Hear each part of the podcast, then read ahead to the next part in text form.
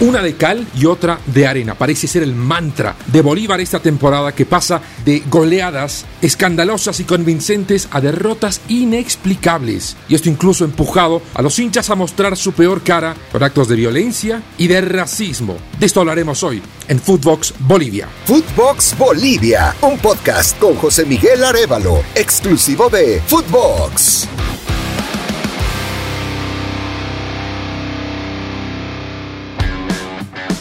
Los saluda José Miguel Arevalo para contarles lo que ocurrió este sábado en partido válido por la jornada número 8 del torneo Apertura, el torneo seriado que divide a los 16 clubes del fútbol boliviano en dos grupos de 8. El grupo B, reconocido como el más complicado, tiene a dos gigantes del fútbol boliviano como son Bolívar y Wilstermann, con realidades algo eh, distintas. Se enfrentaron en el estadio Hernando Siles con un contexto importante Vámonos por el lado del local. Bolívar siete días antes celebraba una eh, contundente goleada sobre Royal Party 6 a 1. Ya se proyectaba cuál iba a ser el camino de Bolívar, dándolo como clasificado a la siguiente ronda. Es prácticamente imposible que en cualquier circunstancia Bolívar no clasificara en un torneo seriado. Y hablando de cuál podría ser la proyección para el siguiente torneo incluso. En Bilsterman la historia era muy diferente. Ha tenido una semana realmente eh, terrible, terrible, con dudas sobre la continuidad del técnico Miguel Ponce, con un viaje absolutamente accidentado a Viña del Mar cuando le tocó jugar con el Everton, esperó más de 24 eh, horas que pueda despegar un vuelo charter con muchos problemas económicos, con una situación realmente complicada. Es el momento institucional más bajo de Bilsterman en muchos años. Venía de perder en casa contra Tomayapo, un equipo que todavía se está acostumbrando a jugar la primera división. Definitivamente era un panorama en el que Bolívar no podía tener problemas, más allá de la historia que tienen ambos. Pero esto es fútbol. Y así lo demostró Bilsterman, que le ganó 1 a 0. Un gol de Andrés Chávez sobre el cierre de la primera parte, empujado por un error de la defensa de Bolívar que salió jugando mal, ocasionó un lateral, se avivó la gente de Bilsterman, cobró el lateral rápido, encontró mal parada la defensa, anotó el gol y eso fue todo el partido. Chávez va a recibir, se viene atención, el plantel de Bilsterman giró adentro, se viene para el primero. ¡Gol!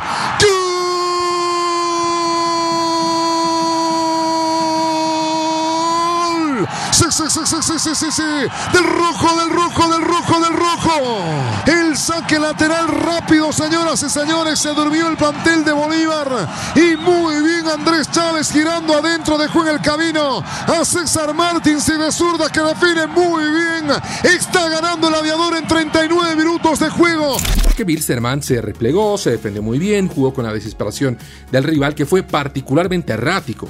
No solo porque regaló la jugada del gol, sino porque en la segunda parte tuvo la chance de empatar por medio de Gabriel Villamil, que ante arco vacío y frente al marco, ¿no? Tenía el gol directamente mirándolo a los ojos, desvió la pelota muy abierta. El arquero estaba vencido, la defensa estaba desparramada y falló en lo que podía haber sido el empate y una sensación de alivio para Bolívar, más allá de que el empate en condición de local, sea quien fuera el rival, sería insuficiente. Pero hasta ahí en lo deportivo. ¿Qué pasó después y durante del partido también?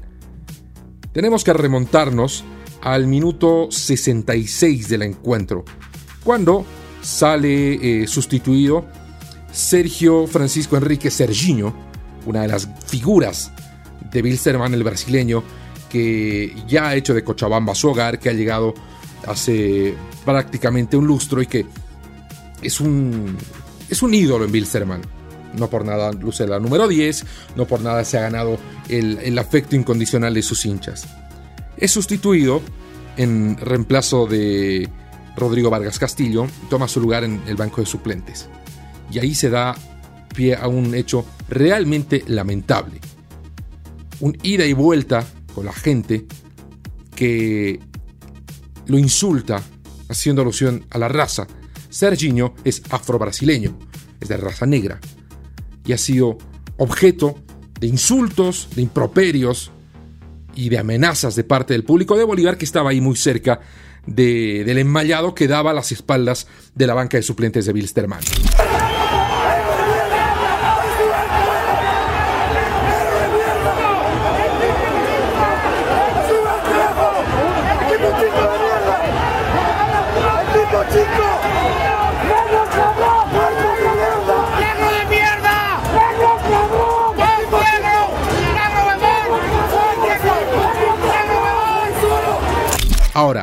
Gente eh, reclama que Serginho es quien los provoca.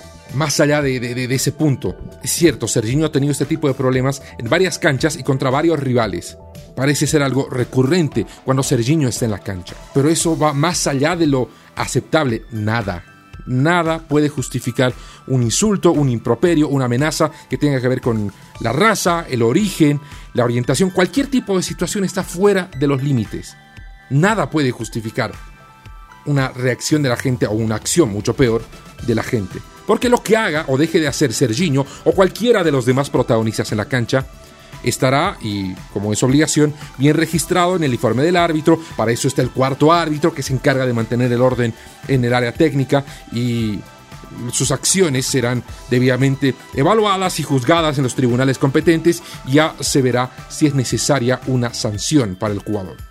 ¿Qué pasa con el comportamiento de la gente fuera de la cancha?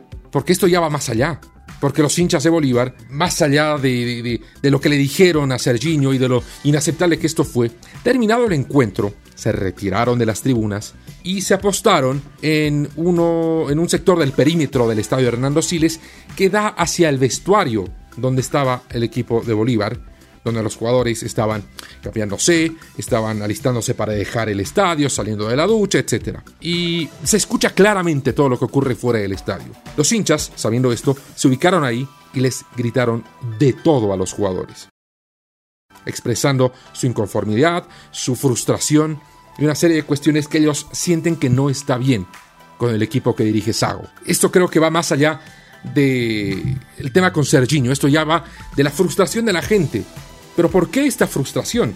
Es que Bolívar ha sido un equipo pendular este 2022, que ha pasado de grandes victorias y de, despertar un idilio con sus hinchas a derrotas que los han llevado al fondo anímicamente, que han generado mucha frustración y que eh, no se ha sabido lidiar con esto. Voy a ir a los ejemplos. Comenzó el campeonato Bolívar con una goleada sobre Blooming en condición de visitante.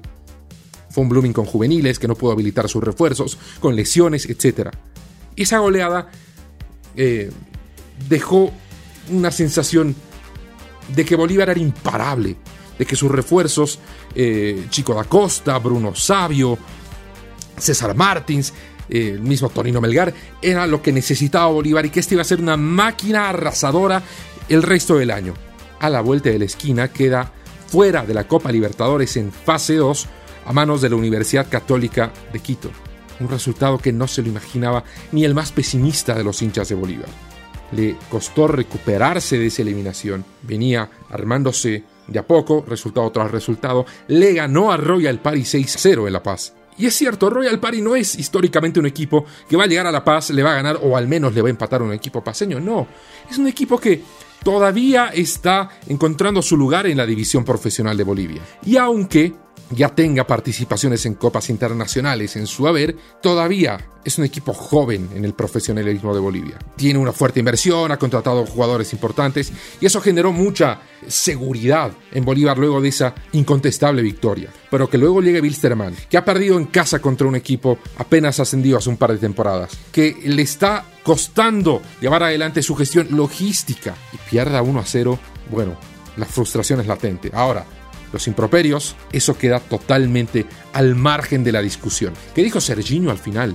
Una persona que ha vivido en carne propia actos de racismo estaba visiblemente frustrado y también molesto con, con los medios de comunicación porque él sentía que no reflejaban lo que había ocurrido cuando estaban presentes ahí.